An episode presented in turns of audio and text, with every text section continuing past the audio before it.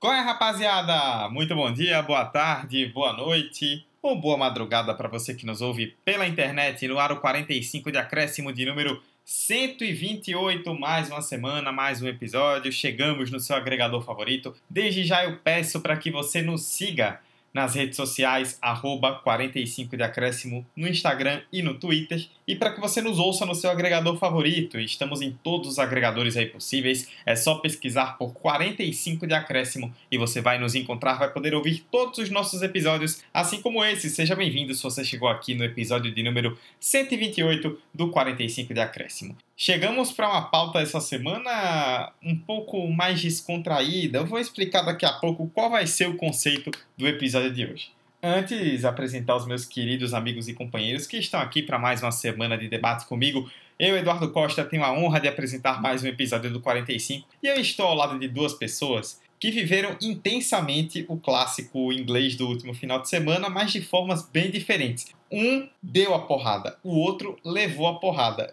O entusiasmo de cada um vai denunciar para você quem foi quem. Primeiro ele, Emerson Esteves. Olá, pessoas! Como vocês estão? Olá, Dudu. Olá, ouvinte. Que episódio gostoso de se fazer. Eu tô aqui em, em um marasmo de emoções, sabe? Pra gravar esse episódio 128. Que eu tava fazendo aqui uma breve conta. Ó, 1 mais 2 é igual a 3. 3 menos 8 é igual a 5. 5. Vamos pro episódio. e ao nosso lado, ele, um pouco mais triste, eu suponho, Vitor Santos. É isso, cara.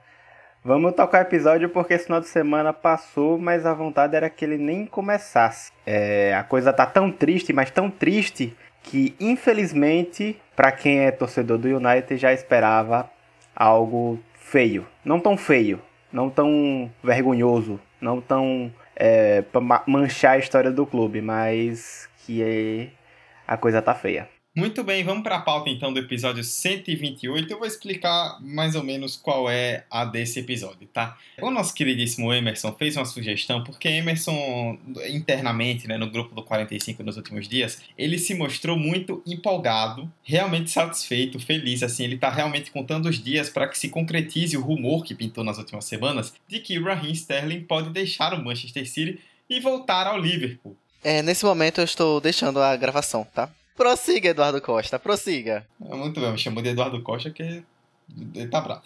Mas enfim, pingou o rumor aí na última semana de que Sterling poderia voltar ao Liverpool. A gente não sabe exatamente se vai rolar ou não, parece improvável. Mas Sterling foi um jogador que fez um certo sucesso no Liverpool há algum tempo atrás, foi para o Manchester City e especula-se que poderia voltar. Daí a gente puxou esse gancho para fazer um debate bem descontraído sobre jogadores que deixaram clubes onde fizeram sucesso, com algum tipo de problema, seja com a torcida, com a diretoria, com treinadores, que saíram de um jeito aí um pouco complicado e acabaram voltando para esses clubes logo depois. A gente tem exemplo, inclusive, na atual temporada da Europa, exemplo grande que está aí desfilando pelos gramados europeus. Tem bons exemplos aqui no Brasil, jogadores que saíram dos seus clubes, foram para outros e acabaram se queimando com a sua torcida e de repente voltaram como se nada tivesse acontecido, jogando tudo debaixo do tapete, porque o torcedor é assim, né? Ele jura, jura, jura que vai odiar o cara, mas quando o cara volta, bate aquele sentimento no coração. Esse é o episódio 128 do 45 da Acréscimo que começa agora.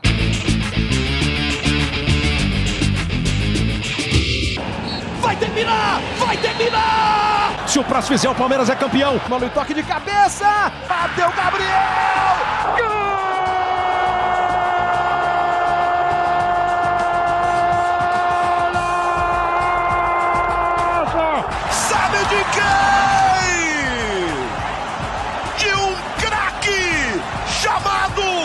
45 de acréscimo. Vamos começar então, e como eu citei na introdução, tem um exemplo muito forte aí da atual temporada europeia. Eu queria já trazer pra gente ficar aqui conversando. Vai ser um episódio bem de conversa, assim, descontraído mesmo, pra Emerson abrir que é o nosso queridíssimo Antoine Griezmann, o francês Griezmann que está no Atlético de Madrid, que fez muito sucesso no Atlético, saiu do Atlético para o Barcelona de um jeito muito, muito, muito esquisito. A torcida não perdoou. O Griezmann virou persona não grata no lado vermelho e branco de Madrid.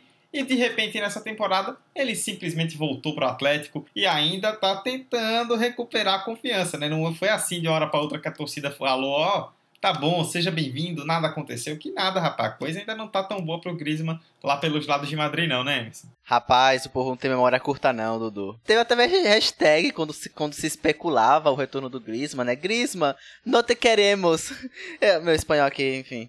É, mas a questão é que o Griezmann foi um cara de muito sucesso, né?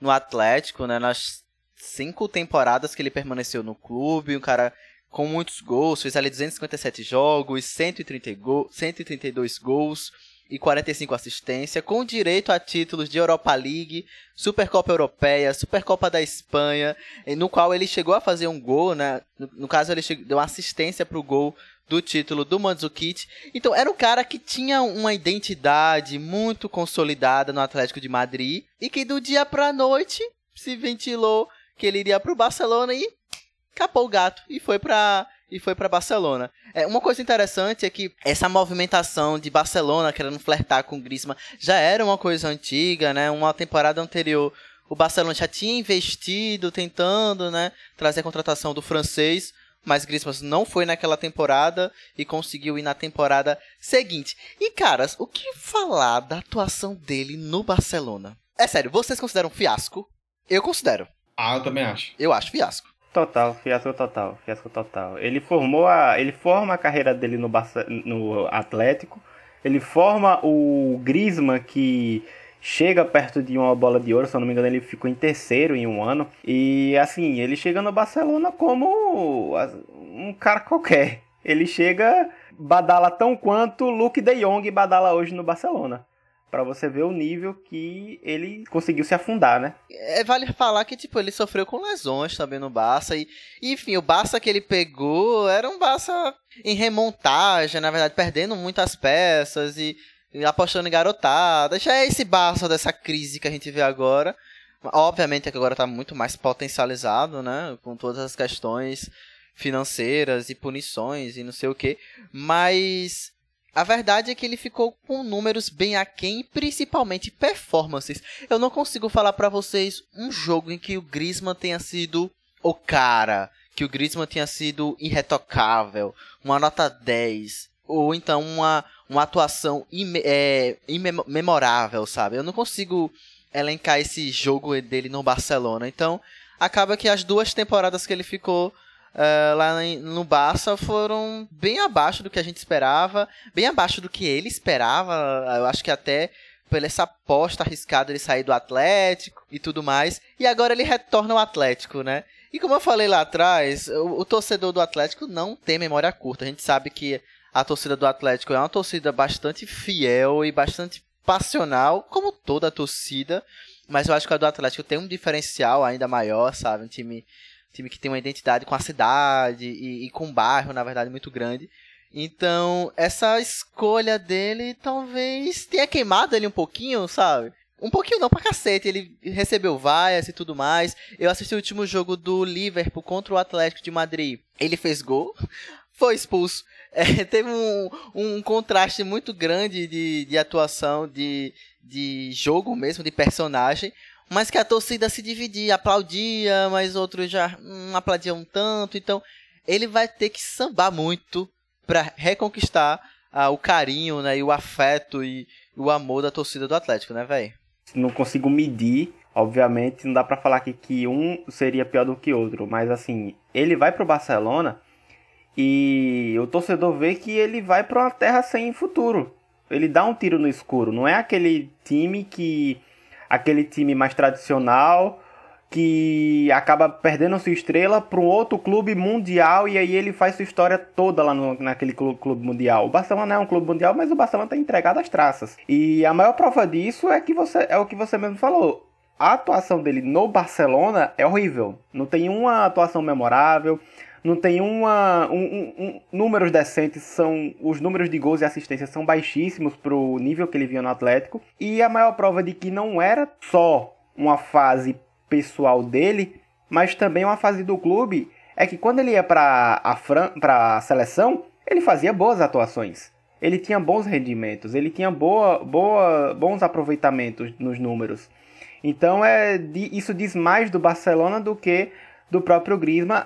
Aí eu falo em relação à questão de, de qualidade e tudo mais, obviamente. Mas assim, pro torcedor ele não quer nem saber disso. Ele vê o, um dos maiores ídolos dos últimos tempos do Atlético, nessa nova era Simeone. Nova não, mas nessa era Simeone, sair para um clube de terras arrasadas. Tudo bem que não era o Barcelona com a dívida já posta para a gente, para a grande mídia, mas já era um Barcelona que vinha que vinha na, numa decadência considerável. E aí o torcedor vê o olha para o Griezmann agora fala e ah, agora você se arrombou lá, você vem para cá. A gente que é o atual campeão espanhol, a gente que renovou inclusive outro jogador do Barcelona, que foi o Soares, que estava queimadíssimo lá. Mas enfim, é, é isso, é dar tempo e esperar que ele faça uma ótima temporada. Não, e ele sai e volta e Simeone no cargo, né? Eu acho que a gente nunca pode falar que o Atlético não é um time de estabilidade. Assim, já há um bom tempo, na verdade, mas agora o contraste com o Barcelona como tá. Eu acho que o tempo determinou muito bem, né? Eu não gosto de falar eh, trazer esse tipo de análise, mas o a performance dele no Barcelona e toda o embrólio ali político, econômico, financeiro do Barcelona, mostrou que na verdade a escolha, né, a opção pelo Barcelona, talvez já na época não fosse lá das melhores, mas a gente entendia pelo menos um lado, esse lado de pretensão mesmo de carreira que alguns jogadores têm, que tá tudo bem também, mas eu acho que como o Dudu falou, né, acho que bem no início, para ele reconquistar esse esse respeito e esse carinho da torcida vai ser com boas atuações, vai ser com gols como ele como ele fez no último jogo contra o Liverpool pela Champions League, vai ser com performances memoráveis, vai ser quem sabe com títulos também, e que a gente sabe que com o Atlético de Madrid ele rende, velho. Isso que eu não tenho muita dúvida de que ele pode voltar a ser o Griezmann que era dos tempos de Atlético, porque a gente tá falando de um atleta em ótima performance física e que vai pegar um esquema de jogo, né, um sistema de jogo que ele tá muito acostumado, muito habituado. É o mesmo Simeone. Então, eu acho que é questão de tempo, né, velho, para ele se desenvolver e voltar a ser aquele cara. É, ele conseguiu ganhar o selo Everton Cardoso, que disse: "Vou para o São Paulo ganhar títulos". Teve o, o, jogador que Dudu falou aí no início, né, que eu não vou nem citar o nome, não vou me dar o trabalho, ele usou o mesmo argumento, o mesmo argumento aí, quero conquistar títulos. Você vê que Emerson tá, é uma pessoa carinhosa, né, não guarda rancor, não... Você vê como ah, ele é um cara super tranquilo quanto a isso. Mas o Griezmann, no fim das contas, ele é mais um, vocês citaram, né, um dos investimentos recentes do Barcelona que deu muito errado, né? Que o Barcelona nos últimos anos gastou muita grana no Griezmann, no Coutinho, no Dembélé, em outros jogadores aí é, nos últimos tempos e que pouquíssimos, quase nenhum vingou e que explica muito também o que o Barcelona tem vivido nos últimos anos. E até tem outro caso, né, e, né, Vitor, pra gente lembrar, eu, eu, até queria puxar esse gancho, né, que o Griezmann foi um cara que não rendeu, e outro cara que a gente imaginava talvez que fosse render quando saiu do, de um clube onde era ídolo, não deu certo e voltou, acabou sendo um caso até um pouco mais estranho, foi o do Bonucci. Quando recentemente Bonucci fez parte daquele time da Juventus do Alegre, né, que chegou em duas finais de Champions, tinha, formou uma baita, um baita trio de zaga com Chiellini e com Barzagli. De repente o Bonucci foi jogar no Milan, deu uma temporada e o Bonucci voltou como se nada tivesse acontecido e está lá até hoje na Juventus, além do sucesso na seleção italiana, consolidando ainda mais seu legado na Juventus, mas com um hiato nesse meio que é até é trivia, né? A gente vai daqui a 30 anos as pessoas vão falar do Bonucci. Você lembra que o Bonucci jogou um ano no Milan? Pois é, vai ter isso, né?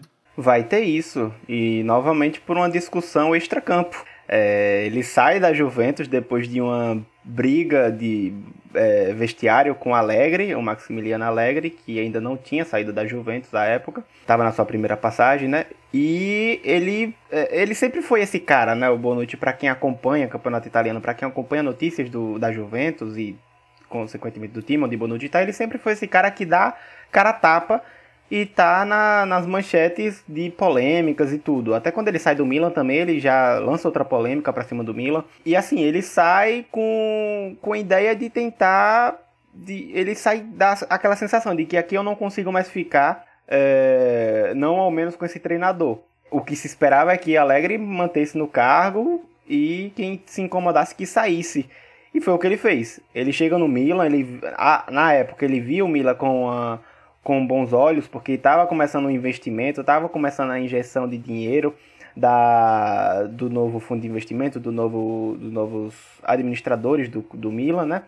É, e aí ele vê uma alternativa de tentar fazer uma história pequena ali e depois apontar para trás pro Alegre, para Juventus, não sei. Isso aí não sei, eu não posso dizer o que estava na cabeça dele, mas é complicado. Você pega um, um caso muito à parte, como foi essa discussão dele com o Alegre, com o desconforto durante a temporada, e você abdica de uma idolatria e de uma carreira num clube que você é campeão absoluto e, assim, ídolo sem contestação alguma. Seis vezes campeão da Calcio, bateu na trave na Champions duas vezes. Tudo bem que não foi campeão, mas tá dentro daquele, daquele, daquele fio que é a Juventus desse, dessa última década, a Juventus histórica. E você sai justamente para o maior rival, para o Milan. Então é, é novamente um tiro que ele deu que assim atirou no próprio pé. Só que aí ele vai, chega lá e quebra a cara, né? Não à toa que quando ele sai do Milan, ele, ele usa o mesmo argumento. Aqui é uma terra sem futuro, uma terra sem acabada. E aí ele sai do Milan dizendo que se arrependeu profundamente e tal. E acabou que a torcida aos poucos foi voltando a, a abraçar o, o jogador. Velho, e para mim a escolha ele se transferir para algum time, para mim não seria um choque, dadas as circunstâncias com com Alegre, essa, essa, essa inconstância de brigas recorrentes internas e tudo mais. Mas se transferir logo pro Milan, para mim foi uma surpresa na época.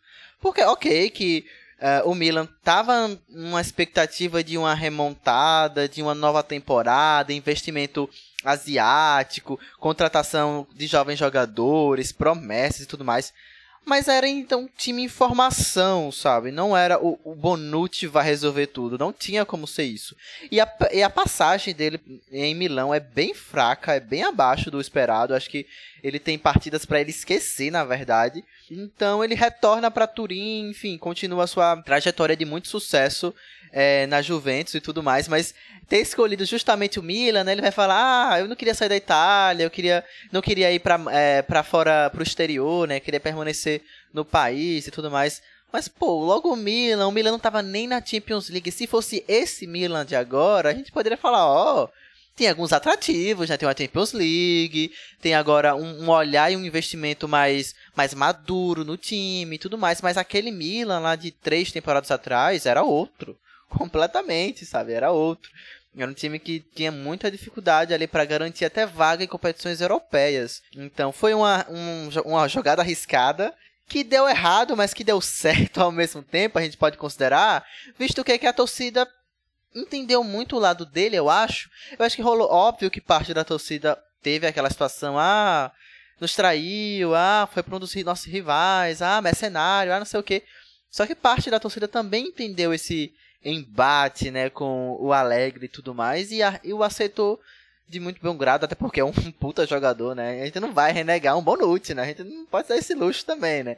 Então, acho que. E é um match perfeito. Eu acho que até um match de jogador com o clube é Bonucci no, no, na Juventus, sabe? Então, que bom que ele voltou a boa forma, né? Tem feito boas atuações. O, o time dele nem tanto assim, né? Mas a gente finge que, que tá tudo mil maravilhas, pelo menos para falar sobre essa situação. Agora, Emerson, eu vou fazer uma pergunta para você, tá? Diante de um, de, um, de um gancho desse comentário que você fez. Tá, você citou que o caso do Bonucci, tá, beleza, a torcida abraçou quando o cara voltou, né? Então, ele saiu, mas logo depois voltou e a torcida rapidamente esqueceu e ele continua sendo ídolo e tudo certo. Até aí tudo bem. Agora, quando você tem dois casos, um em que o seu camisa 10 vai para o grande rival logo depois de jogar uma, de perder uma final da Champions para esse rival em que ele supostamente não jogou por lesão. Ou quando seu capitão vai para o rival, recebe uma faixa da torcida dizendo: "O capitão abandona o barco quanto antes melhor" e depois volta. Qual dos dois é pior? Cacete, eu só lembro daquela aquela, aquele meme na internet. Qual corre mais rápido, o carro pica ou o carro celta? Você tá ligado com a... Os dois a 80 Os dois a 80 km. Qual é mais rápido? Pra mim essa é a comparação, pô. Eu acho que é aulas cria de como se, man... como se manchar com uma torcida, né? aulas de como você, tipo, destruir a imagem que você construiu com a torcida. Porque eu, como um torcedor, né, falando agora Emerson, esquece Emerson jornalista. Emerson, torcedor, cara, isso ia me doer muito.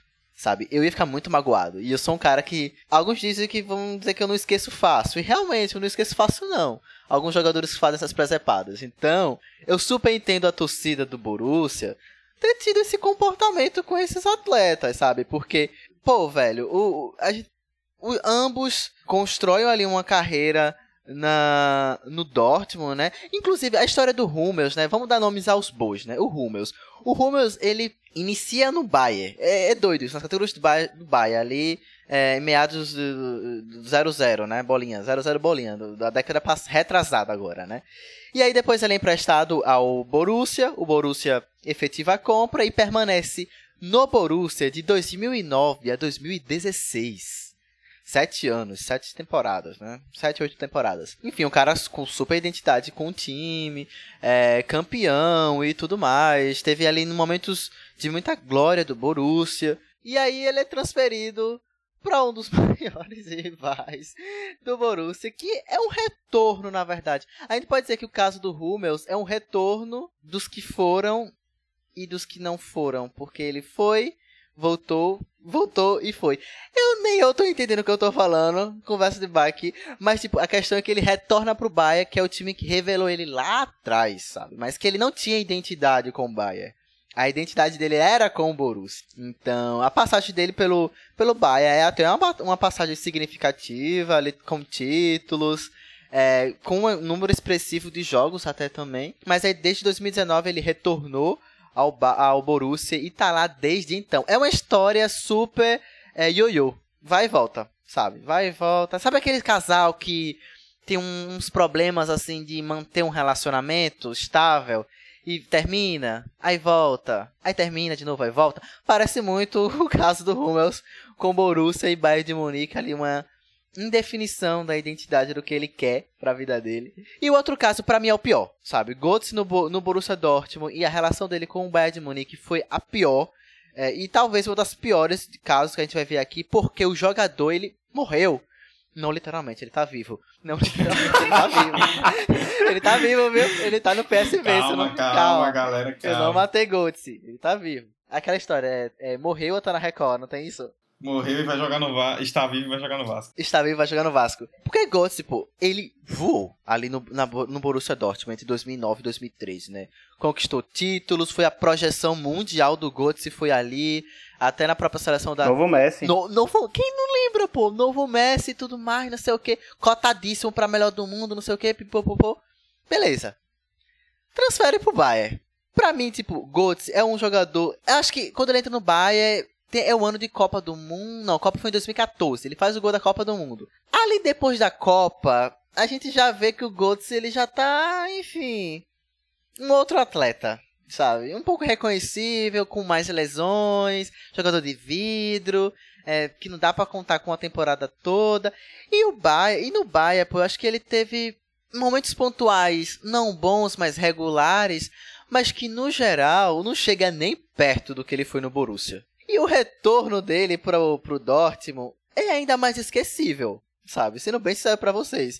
É ainda mais esquecível. Eu acho que a carreira dele se torna um, um grande é, embrólio ali de contratos. Ele tem um bom empresário, viu, gente? Certeza, porque ele não tava jogando mais essas coisas todas para voltar pro Borussia de novo, mesmo com uma identidade com o clube. E é isso, eu acho que foi um jogador que se queimou muito com a torcida, com a torcida do Borussia. Foi um jogador que depois que saiu do time não conseguiu render da mesma forma, ou pelo menos com a mesma proporção que ele tinha rendido antes. E eu não sei vocês, mas ele vai ser conhecido como um jogador que fez o gol do título da Copa. Porque, infelizmente, foi um cara que não conseguiu emplacar. Se a gente fizesse um episódio de jogadores que tinha tudo assim pra ser o novo Messi, com todas as aspas do mundo aqui nessa frase, mas um jogador que tinha tudo para ser um dos maiores, sabe, e não foi, Götze vai estar nessa lista tranquilamente. Só para fazer um contexto, né, da, do que eu comentei, a questão da faixa, né, foi do Hummels, né, como o Emerson já citou, que o Hummels era o capitão do Borussia Dortmund, foi para o Bayern de Munique a torcida presenteou com essa faixa. E a do Götze, para quem não lembra da história, né, em 2013, é, na temporada 12-13, né, em abril de 2013, o Bayern anunciou que estava comprando o Mário Götze do Dortmund, né? A partir da temporada seguinte, o Götze tinha 20 anos, foi o camisa 10 craque do Dortmund, que foi bicampeão alemão e tal. E Bayern de Munique e Borussia Dortmund, cada um em uma chave, estavam naquela época disputando a semifinal da Champions League. Na semana seguinte, os dois se classificaram, só que no jogo da volta do Dortmund contra o Real Madrid, o Götze sentiu uma lesão. E aí, no começo de maio, né, do mês seguinte, o Dortmund confirmou que o Götze estava de fora, não jogaria a final. E aí o terreno da teoria da conspiração ficou fértil, né? O cara se machucou e não jogou uma final de Champions contra o clube para o qual ele já estava vendido, que é rival do clube que ele estava jogando naquele momento. Aí já já a torcida já não engoliu e, e eu me lembro, por exemplo, até antes de Vitor comentar, que no primeiro jogo dele em Dortmund, depois da, da venda, os jogadores do Bayern foram aquecer ali na lateral do campo, que é onde eles costumam aquecer ali na linha de fundo, que é próxima à muralha amarela, e eles tiveram que sair, porque a torcida estava tirando tanto objeto em cima do Götze que ele não conseguia aquecer. Tiveram que tirar o homem dali, senão... Moedas e dinheiro.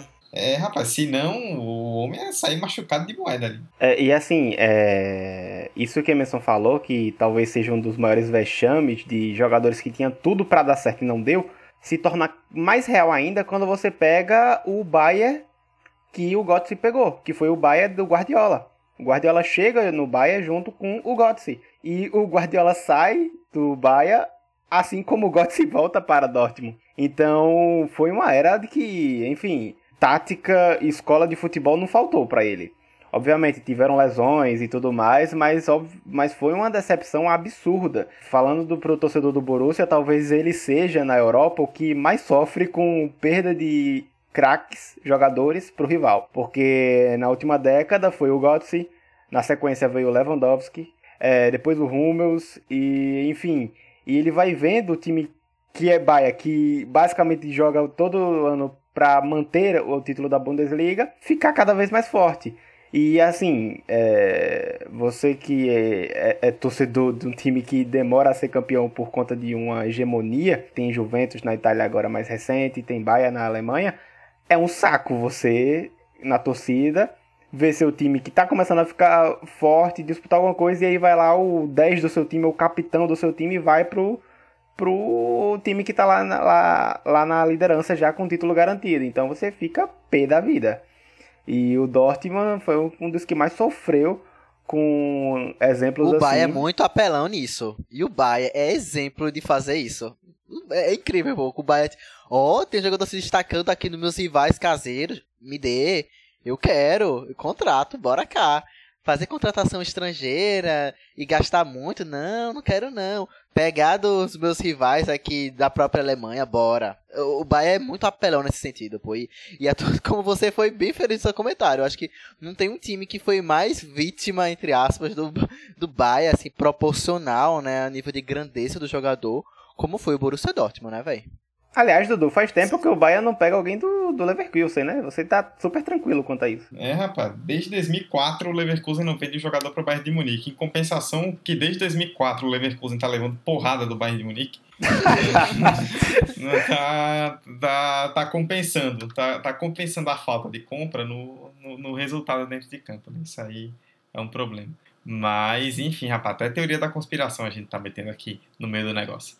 Agora vamos falar um pouquinho de alguns exemplos brasileiros, né? A gente destacou alguns exemplos brasileiros e eu vou fugir um pouco da ordem cronológica, tá? A gente começou de um mais recente para ir para um pouco mais antigo ali no, no futebol internacional. Do Brasil, vou começar pelo mais antigo porque tenho que destacar esse exemplo porque, cara, não dá. O Romário, ele tem um vai e volta com 800 clubes, é impressionante no Rio de Janeiro, né? Ele vai, volta, vai, volta, vai, volta. Acho que tirando o Fluminense ali, né, que ele teve uma passagem. E a torcida do Vasco, ele é muito ídolo por tudo que ele fez no Vasco, né? Mas o cara teve que realmente jogar muita, muita, muita, muita bola, porque ele foi revelado no Vasco, né, no final dos anos 80, muito bem, foi para a Europa jogar no PSV, se destacou no Barcelona, foi o grande herói do título mundial em 94, eleito o melhor do mundo, e aí em 95 ele volta para o Rio para jogar exatamente o que você pensou, no Flamengo. E aí depois ele vai jogar no Valência e volta para o Flamengo, e aí depois ele volta para o Valência, volta para o Flamengo, e aí quando parece que ele já vai se consolidar no rubro-negro, Aí ele volta pro Vasco, aí vai pro Fluminense, depois volta pro Vasco, aí vai jogar nos Estados Unidos, depois de novo no Vasco, que é onde ele encerra a carreira e faz o gol mil. A gente tá falando aqui de alguns jogadores, mas essa relação, é, meninos, do Romário com o Vasco é um eterno desata e reata, né? Que o homem vai, volta, vai, volta, vai, volta, vai para rival, vai jogar lá fora, mas no final o destino dele é São Januário. Minha pergunta é: qual é o problema com o Botafogo que ele não deu uma chance? No meio de tanto time, até do próprio Rio de Janeiro, ele não deu a chance pro Botafogo, sabe? Até no América ele jogou. Até no América ele jogou e tudo mais, mas enfim. Cara, Romário é um caso à parte. Eu acho que não tem uma pessoa que goste de futebol e que não saiba as histórias malucas que Romário viveu ali nos anos 90. Os anos 90, vale mencionar, que é um universo à parte. Eu acho que de tudo que mais bizarro e de mais inusitado que podia acontecer, anos 90 é um poço disso. E todo esse zigue-zague do Romário envolve tanta coisa. Ó, envolve questões financeiras, envolve questões políticas, envolve é, questões de é, relação com pessoas de gestão do clube, envolve interesse do jogador com alguma coisa, projeção internacional, é, enfim, ter um, um, tipo de status e de que possa conquistar títulos, enfim. Todos esses movimentos, eles se relacionam com isso em algum momento. Tem muita polêmica também, viu? Romário, a gente sabe que era um dos caras mais polêmicos que existiu no futebol brasileiro. Eu acho que foi uma audácia tão grande. Eu fico imaginando ele pisando no Rio de Janeiro e indo pro Flamengo, sabe? E o cara, tipo, hypadíssimo, o melhor do mundo, um dos melhores clubes do mundo, sai um movimento inclusive do Flamengo que a gente está vendo agora, mais recentemente, times brasileiros fazendo esse movimento de pegar jogadores de fora, que jogadores no auge e trazer, porque ele estava no auge. E o Flamengo fez aquele investimento, porque o Flamengo também estava naquela onda de, de expansão e, e, enfim, de uma ambição ali no clube e tudo mais. E Romário fazia parte desses planos. E é como o Dudu falou, acho que o que ele entregou no Vasco é suficiente, eu acho que para a torcida até esquecer que ele passou pelo Flamengo. Sabe? O quão ele é ídolo do Vasco faz com que ele, tipo, transcenda a barreira do da rivalidade e o Flasco se torna uma realidade, né? Flasco, o Vitor pode falar muito bem, mas Flasco é uma realidade e, e Romário é esse caso, sabe? Acho que Flasco é, bebe muito dessa, dessa transição aí do Romário entre Flamengo e Vasco. Mas é isso, velho. Romário é um cara que renderia um episódio à parte do 45, um arquivo 45, seja lá o que for, porque o cara tem muita história e tem muito disso de ir e voltar, como o Dudu falou, né? Nos 300 times que ele jogou, ele fez muito esse movimento de ir e voltar. E sempre voltava pro Vasco. Em algum momento ele sempre voltou pro Vasco. Porque eu acho que a gente sempre soube, o torcedor do Vasco sabe, né? Que a casa do Romário sempre foi sempre foi uh, o Vasco, sabe? Então, é, é, é, é um, um cara complexo, sabe? É um cara de nuances queridíssimo Romário, que depois que se aposentou, enfim, é, é, vamos voltar para os gramados, né? Porque, enfim, virou um cara bem. com opiniões bem. É, enfim, vamos voltar para o assunto. Romário certamente é um dos jogadores mais carnavalescos do futebol brasileiro. Assim, disparado, fácil, você pode botar dois ou três ao lado dele ali na mesma prateleira de jogadores que mais estiveram na mídia por razões não futebolísticas. E Emerson tá falando aqui no chat, Ronaldinho Gaúcho, sim, é o, é o próprio que tá ali do lado dele, talvez o, o único capaz de estar ao lado do baixinho. E, cara, é, é, olhando a história de Romário, e aqui horas antes de de gravar esse episódio, eu lembrei, no mesmo momento, de jogadores que passaram por Real Madrid e Barcelona e que tiveram tretas assim. E a história de Romário é tão maluca que nenhum dos jogadores que passaram por Real Madrid e Barcelona chega perto do nível do escândalo que foi Romário fazer história em Flamengo e Vasco. Porque o cara é revelado no Vasco, sai sem levantar nenhum troféu de expressão pelo clube Cruz Maltino, faz história na Europa, domina o mundo, chega no seu auge no auge vai pro, pro Rio, vai pro Flamengo e não pro Vasco, o time que revelou. Chega no Flamengo já botando toda a moral do mundo, falando de Zico, entrando em polêmica, tudo mais. Mas chega com como chega, teve carro, teve bombeiro e tudo mais. E aí no Flamengo ele encontra o simplesmente Sávio Romário Edmundo, o melhor ataque do mundo. Eu não vivi isso, meu pai viveu, mas boatos que até hoje, só de lembrar, os olhos do flamenguista sangram quando lembra desse trio aí. Mas, continuando com o Romário, é... ele faz história no Flamengo. Por mais que não tenha levantado um brasileiro ou um Libertadores, ele, uma Copa do Brasil também, ele faz história no Flamengo, batendo recordes, uma história mais pessoal dele com a torcida do que com o clube. A relação é Romário, torcida Flamengo, Romário, instituição Vasco. É mais ou menos por aí. Porque ele conseguiu ter uma ótima relação com a torcida do Flamengo. Sempre colocou a torcida do Flamengo acima da do Vasco. Tanto que tem história dele descendo o cacete em torcidas organizadas do Vasco, que é ingrata, que é isso, que é aquilo, e não pegou bem para ele. Ele, é, ele já é jogador do Vasco, já tendo retornado né, ao Vasco. Enquanto que na, na época do Flamengo ele foi muito mais carinhoso e tudo mais, isso e aquilo, mas dentro de campo não deu o mesmo resultado que deu no Vasco. Então é uma coisa muito aleatória que eu acho que nenhum jogador no mundo é capaz de fazer o que o Romário fez com dois clubes tão, tão rivais e tão com história tão, tão unida assim entre Flamengo e Vasco, unida e aí você interpreta como quiser, bem ou não. Mas é, é, é, um bagulho muito louco, muito, muito louco. E aí ele termina a carreira dele fazendo mais de mil gols no Vasco. Enfim, é, é um, é um cara à parte que é, dispensa comentários em alguns momentos, de, porque só a história dele já diz tudo sobre a bizarrice que foi essa, essa montanha russa. Não, e você citou aí, Vitor, é que a gente não separou aqui para comentar, mas se quiséssemos falar do Edmundo também, né? dessa relação de vai pro vai pro Flamengo ou vai pro vai pro Vasco, Flamengo, Vasco, aí volta para um lado para o outro, ou então ele é, fazer sucesso no Palmeiras, aí joga no Corinthians, aí mais para frente ele volta pro Palmeiras, é o Edmundo é outro que, que tem histórico bastante extenso aí nessa nessa pegada, né? Esse é mais fácil de odiar. Não, vou Esse é mais tranquilo, esse é mais tranquilo. Esse aí eu olho e falo, é, tá bom. Tchau. Mas é o que Emerson citou, né? Tipo, naquela época, nos anos 90, não era tão comum a gente ver transferências de jogadores que se destacavam aqui para o exterior, né? Óbvio, tinham. Mas não era algo como acontece hoje quase sempre, principalmente com jogadores tão jovens. Então a gente tinha um mercado muito movimentado internamente, né? Jogadores trocavam muito de clube dentro do Brasil, de clubes grandes dentro do Brasil. E aí era muito comum você ter esses caras que saíam, depois voltavam, aí jogavam em rivais o tempo inteiro. Aí a gente tem um monte de casos dos anos 90 foram ricos nisso no Brasil. Agora, se a gente voltar mais para tempos recentes, né, tem um caso que é, é diferente do Romário, porque foi um cara que se destacou muito no clube onde ele foi revelado. Depois foi jogar na Europa, fez sucesso na Europa, fez sucesso em outro clube aqui do Brasil, e depois foi jogar no rival daquele clube que o revelou e de repente voltou para o clube, né? Que é o caso do Fred. O Fred foi revelado no Cruzeiro ali nos anos 2000, muito sucesso. Foi jogar no Lyon, fez um sucesso relativo ali no Lyon, voltou para o Fluminense, é um dos maiores ídolos da história do Fluminense, meteu gol a rodo no Fluminense. E aí, de repente, ele foi jogar no Atlético Mineiro, o grande rival do Cruzeiro, né? uma coisa que ninguém entendeu ali em 2016. E depois ele volta para o Cruzeiro, acaba fazendo parte do time do Cruzeiro que cai para a segunda divisão e aí agora voltou para o Fluminense e está até agora no Fluminense.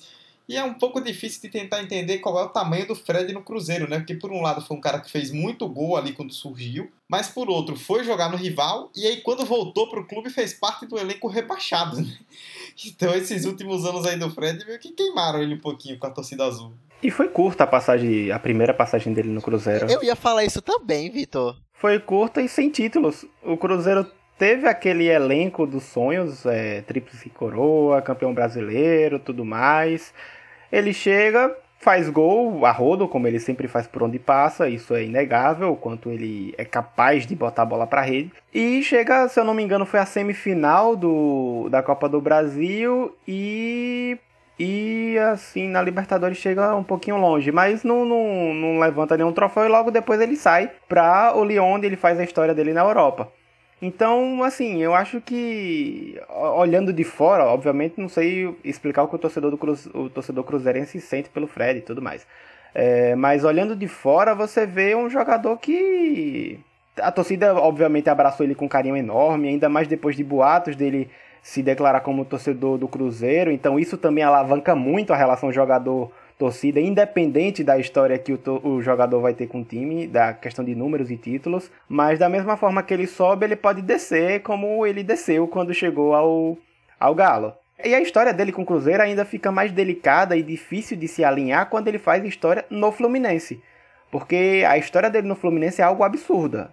Talvez um dos maiores ídolos que a gente viu nesse século. Ídolos de é, em relação ao clube brasileiro. E assim, é, obviamente ofusca muito a relação dele com o Cruzeiro, que obviamente deve ter um carinho e tudo mais, mas é, é, é delicada, né? E aí ele volta e vê o, a decadência do Cruzeiro. Ele, ele conseguiu superar o Grisma. O Grisma chega no Barcelona, o Barcelona tá lá acabado, mas o, o Fred chega e o Cruzeiro tá na, no subsolo. Então fica, fica difícil criar uma história bonita com títulos e enfim. Véi, eu me atrevo a dizer Ó, não torço pro, não, tro, não torço pro Cruzeiro. Eu conheço pouquíssimos cruzeirenses, alguns assim. Mas eu acho que a história que ele construiu no Fluminense, ela tem um, um, Primeiro que ela é maior, né? Ela é mais extensa, ela é mais duradoura.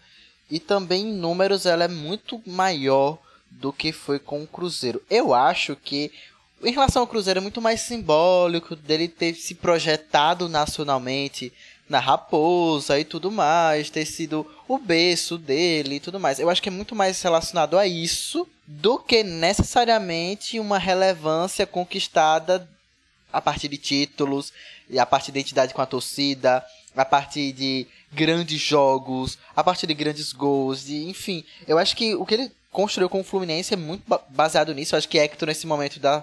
Eu acho que Hector, como ninguém, na verdade, consegue falar sobre essa relação Fluminense e, e Fred, mas eu acho que de alguma forma eu acho que os ingredientes do momento que ele retorna pro Cruzeiro, como é, bem pontuou Vitor, que é o que deixa a história mais interessante, na verdade, né?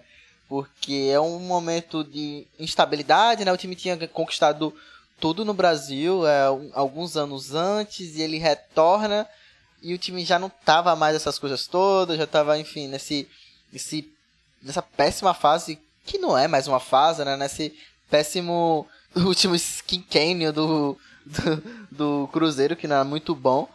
E, e afunda mais o time, ele sai e depois retoma pro Fluminense, que onde ele tem feito o diferencial dele, tem feito seus golzinhos. Então, eu acho que o Fred é um desses caras que roda alguns clubes, mas ainda assim ele cria um, uma identidade muito boa com eles. Não tanto com o Fluminense, o Atlético Mineiro, desculpa, porque foi bem apagada aquela, aquela passagem dele e tudo mais, enfim. Mas com tanto o América Mineiro, que é o clube, a gente vai falar, um clube que revelou é, o Fred, é o América, né? Eu acho que o Cruzeiro projetou o Fred pro Brasil. É, mais real. Eu acho que, que em relação a isso é assim que se desenha. Mas, Dudu, acho que o terceiro caso é e do futebol nacional. É, é muito interessante estar vendo esses movimentos de ir, vir, ir, vir, futebol europeu, voltar, ir, vir. Isso com certeza, né? Outro exemplo que a gente citou no caso do Grismo, né? É, e que é um exemplo que está na ativa agora justamente nisso, né? O caso do Nenê, né? O Nenê foi um cara que rodou por muitos clubes do Brasil e do exterior. Ele fez muito sucesso, por exemplo, no PSG, ali antes da era rica do PSG, né? Jogou muito tempo no futebol espanhol, jogou no Palmeiras, no Santos. E aí, em 2015, ele foi jogar no Vasco, no ano que o Vasco estava muito mal, foi rebaixado, mas ele jogou muita bola, por muito pouco o Vasco não salvou por causa dele. Ele passou quatro anos no Vasco, conseguiu uma idolatria ali com a torcida ali, que foi é, aos trancos e barrancos acabou conseguindo, né? A torcida gostava do Nenê. E aí depois ele foi jogar no São Paulo, saiu de um jeito meio ruim do Vasco, a torcida ficou cabreira com o cara. Depois foi jogar no Fluminense, rival do Vasco. E aí, agora em 2021, ele voltou para o Vasco mais uma vez, com o Vasco no momento ruim, na Série B, agora está se recuperando dentro da própria Série B. E ele volta a, ao Vasco para ser um jogador importante. E aí, é, Vitor, é o caso de um cara que ele tenta recuperar uma idolatria no Vasco, né? Porque assim, se você parar para pensar, no São Paulo, no Fluminense, ele não saiu muito bem, principalmente no São Paulo. Então, assim, ele é um cara que, por mais que seja um cara importante no futebol, fez muito sucesso no PSG, no futebol brasileiro, não tem um clube que o Nenê, a gente ali falou, o Nenê é ídolo aqui. Quem sabe, talvez agora no Vasco, nessa passagem na Série B, ele consiga, né? É, ele, ele tava em, em, em solo, como é que fala? Hostil. Ele chega no Vasco, como você falou, num, num momento que qualquer hora poderia explodir qualquer coisa lá dentro do Vasco e não um rebaixamento, porque ele foi rebaixado e deu a volta cima dentro de campo, mas no rebaixamento você vive estresse de bastidor, estresse de vestiário, se desgasta, desgasta a relação com os companheiros, mas ele foi símbolo daquele Vasco até um determinado momento. Ele foi a, a, a razão dos torcedores acreditarem que o Vasco voltaria para série, a série A e voltaria a brigar por alguma coisa. Só que tudo tem limite. E aí ele acabou não conseguindo manter essa boa relação dentro do clube até ele sair. E após e durante esse desgaste, né, parte interna, teve salário atrasado, como a gente cansa de ver aqui jogadores com isso, mas é, acabou que a torcida se dividiu na época. Algum parte apoiou, parte não gostou que ele saiu, é, enfim, é o famoso se é ídolo porque não joga de graça. Mas esse já é outro detalhe bem, bem polêmico, mas eu acho que ele saiu e fez de tudo o que pôde pelo Vasco. É, tanto que até hoje, quando o, o, Nenê volta para São Januário, torcedor do Vasco tem torcedor que não pensou nem duas vezes para dizer que ama ele. Porque a situação continua a mesma. E o Vasco precisa de alguém com essa identidade, com essa, com essa relação por mais que tenha altos e baixos, por mais que tenha certo, certo desgastes com algum grupo de torcedor, mas é um jogador que todo time precisa, principalmente num momento delicado, como o Vasco vive. E o mais curioso é que, mesmo em tão pouco tempo de Fluminense, ele conseguiu sair e arranjar treta com o Fluminense. Ele sai com a famosa rescisão amigável, que a gente está cansado, cansando de ver com relação aos técnicos saindo agora para driblar a lei da CBF. E depois da rescisão amigável, ele fecha com o Vasco e o, a diretoria do Fluminense fica revoltadíssima com ele porque ele sai justamente pro Vasco. Mas assim, é, é uma parada que só leigo que vai achar que não há nenhuma chance dele ir para um rival. Porque conhecendo o futebol, a gente sabe que torcedor, quando sai do clube, é é terra sem lei ele vai para onde ele bem quiser e onde o empresário quiser, onde dá dinheiro. Mas enfim, é só uma treta à parte que não mostra que a relação dele com o Fluminense foi curta, até o momento foi bem, é, não, não rendeu tanta tepelidade também, mas espera-se que ele termine em alta, é, em alta no sentido de é, com a torcida, com história bacana e tudo mais, com o Vasco podendo voltar à Série A é, nesse ano. Eu só tenho um comentário. O Vasco sobe. Rapaz. Não, pior que eu também acho. Mas. Então, a, a torcida empolgou, hein? Esse último empate foi ruim, mas a torcida empolgou. Agora é, é né? Pô, se o Vasco conseguir subir com o Nenê, aí acho que o, a idolatria dele acaba ganhando aí uns, uns passinhos a mais que ele tá precisando. Pra gente fechar, nós falamos aí de exemplos nacionais, internacionais, mas nós pensamos, né? Pô, tem algum exemplo aqui local, um sergipano, um nordestino, para que a gente possa falar, para que a gente possa discorrer no final. E lembramos de um exemplo que não tem como não falar, porque é impressionante, né? Esse aí é, é, é, relação de amor e ódio. O maior de todos que estamos até aqui. Relação de amor e ódio com várias torcidas, que é ele, José Carlos da Silva, o rei de Pernambuco, Carlinhos Bala que ficou nacionalmente conhecido né, a partir de uma carreira forte no Santa Cruz. Aí saiu do Santa Cruz, foi para o Cruzeiro, do Cruzeiro voltou para o esporte. E aí foi campeão da Copa do Brasil no esporte, provocava o Santa Cruz, provocava o Náutico, saiu do esporte, foi para o Náutico. E aí no Náutico ele falou que era rei de Pernambuco, que não tinha para ninguém, que o esporte não ia não ia conseguir ganhar dele. Aí perdeu o título pernambucano pro esporte, deu uma rodadinha, voltou pro esporte. E depois, e aí já ele já foi rodar a carreira em 500 mil clubes. Cara, o Carlinhos Bala é um personagem que eu confesso que eu não sei descrever. Você sente ele. É a loucura que foi a carreira dele e fala por si só. Velho, é patrimônio material do Nordeste e de Pernambuco. Eu acho que é, é, é, isso de amor e ódio, pô. Acho que se você para, sei lá, em Recife e pergunta, pô, Carlinhos Bala, pô, você acha o que é dele? A depender da torcida, eu amo. Eu amo, eu odeio, eu amo, eu amo, eu odeio. Porque o cara fez o checklist ali nos três maiores de Pernambuco e criou uma identidade, eu acho que principalmente com o Santa e com o esporte, né? O Santa, porque ele teve, acho que mais tempo que ele passou em um clube foi no Santa Cruz, lá no início da carreira dele.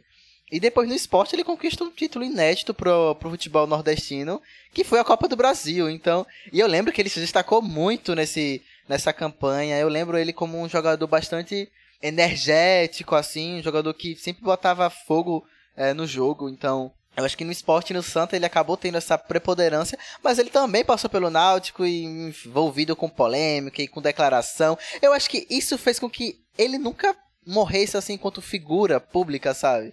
Ele tem uma história muito grande nesses clubes e em outros 236 que ele passou depois desses três. Então, é, é um cara que tem um, um, uma personalidade e uma, e uma identidade muito grande, sabe? Acho que é, até quando você não odeia ele, você ao mesmo tempo você guarda alguma memória dele, principalmente falando dessas três torcidas. Então, é um exemplo aqui de um nirvana dos times, dos clubes, porque ele uniu as, os três maiores rivais de Pernambuco e construiu uma história muito bonita em todos eles, principalmente no Santa e no esporte, mas que sem dúvida merece a menção aqui mais do que justa nesse episódio de jogadores que fizeram um fuzuê entre rivais é, no futebol mundial e principalmente no futebol pernambucano, como é o caso do Carlinhos Bala. Eu fui, eu fui procurar se o governo de Pernambuco já não fez uma estátua pro Carlinhos Bala. Tô procurando aqui. Se não fez, tem que fazer. Pelo amor de Deus. É um cara, é um patrimônio, é uma, uma história que, assim, eu acho que no mundo todo é muito raro você ver isso da forma que se lhe deu, da, da, intensidade que o jogador viveu cada clube, porque não foi aquele jogador que chega no rival, fica com o rabo entre as pernas, faz os golzinhos, não comemora, respeita. Velho, ele foi ele, ele se jogava, ele se jogava na emoção em cada clube que ele ia, ele falava declaração polêmica, e no final das contas acaba que todo mundo hoje conseguiu ainda manter um carinho pelo jogador. Então é de uma raridade de, que a gente não imagina um jogador fazendo isso. A gente não imagina hoje um, um rival do, do Palmeiras, um jogador ídolo do Dudu indo pro Corinthians, depois pro Santos e São Paulo e depois terminar a carreira ídolo dos, de todos os clubes. Ele vai estar tá morto, provavelmente. A mancha... Provavelmente, muito provavelmente. Então, assim, Carlinhos Bala foi um gênio, foi um, um craque dentro e fora de campo e não tem o que falar. O cara é, é absurdo, o cara é patrimônio, o cara merece uma estátua em Pernambuco. Vamos providenciar governo de Pernambuco. Para encerrar o episódio e a gente puxar para os finalmente, deixo apenas a grande reflexão feita por Carlinhos Bala na carreira. A mão que aplaude é a mesma que vai.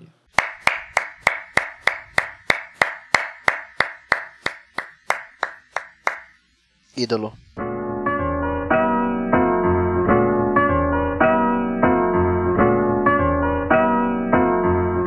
Essa bonita reflexão, a gente nem tem o que fazer a não ser encerrar o episódio. Lembrando mais uma vez, repetindo, arroba 45 de acréscimo no Instagram e no Twitter, as nossas redes sociais e também é, em todos os agregadores, pesquise por 45 de acréscimo para nos ouvir e nos encontrar. Esta foi a edição de número 128 do 45 de acréscimo. Eu, Eduardo Costa, estive com Emerson Esteves e Vitor Santos, contando algumas histórias aí engraçadas, legais de jogadores que foram, voltaram, foram, voltaram, tentaram recuperar a idolatria, alguns conseguiram, outros nem tanto, mas que com certeza geraram grandes histórias para o futebol.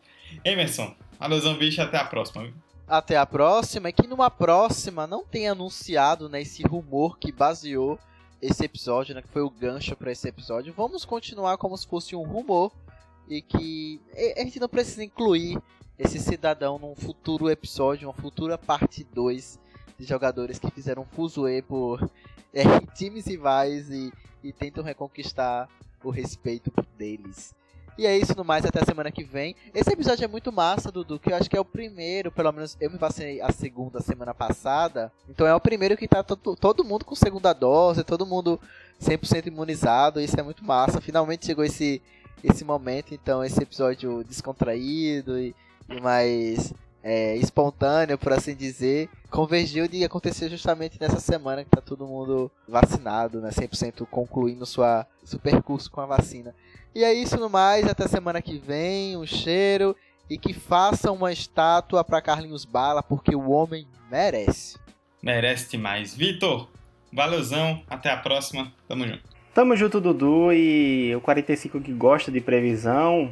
Rapaz, esse Sterling no Liverpool, Liverpool sonha com o Mbappé, acorda com o Sterling. É um time que sonha com o Fusca, acorda com a Ferrari. E no final, quando se aposenta, ainda vai fazer estátua pro cara. Se prepare, Emerson. A história do Liverpool com Klopp e Sterling agora está só está prestes a começar. Pra quem tomou 5x0, tá bem ousadinho, né? Ah, amiga, se eu depender do United pra, pra sair fazendo piada, eu, tá, eu estaria calado há uns 10 anos. Justo, justo. Rapaz, que bela troca de farpas aqui pra gente terminar esse episódio. E só reforçando o que Emerson falou, é isso aí. 45 com a equipe toda vacinada, imunizada. Se chegou a sua vez, você ainda não foi, não perca a sua chance. Vacine-se, porque vacina é um pacto coletivo e um esforço para que todos nós possamos sair dessa. Quem sabe logo logo aí uma, voltamos a uma gravação presencial já com todo mundo vacinado. Por hora, ficamos por aqui e a gente volta na semana que vem. Tchau, tchau!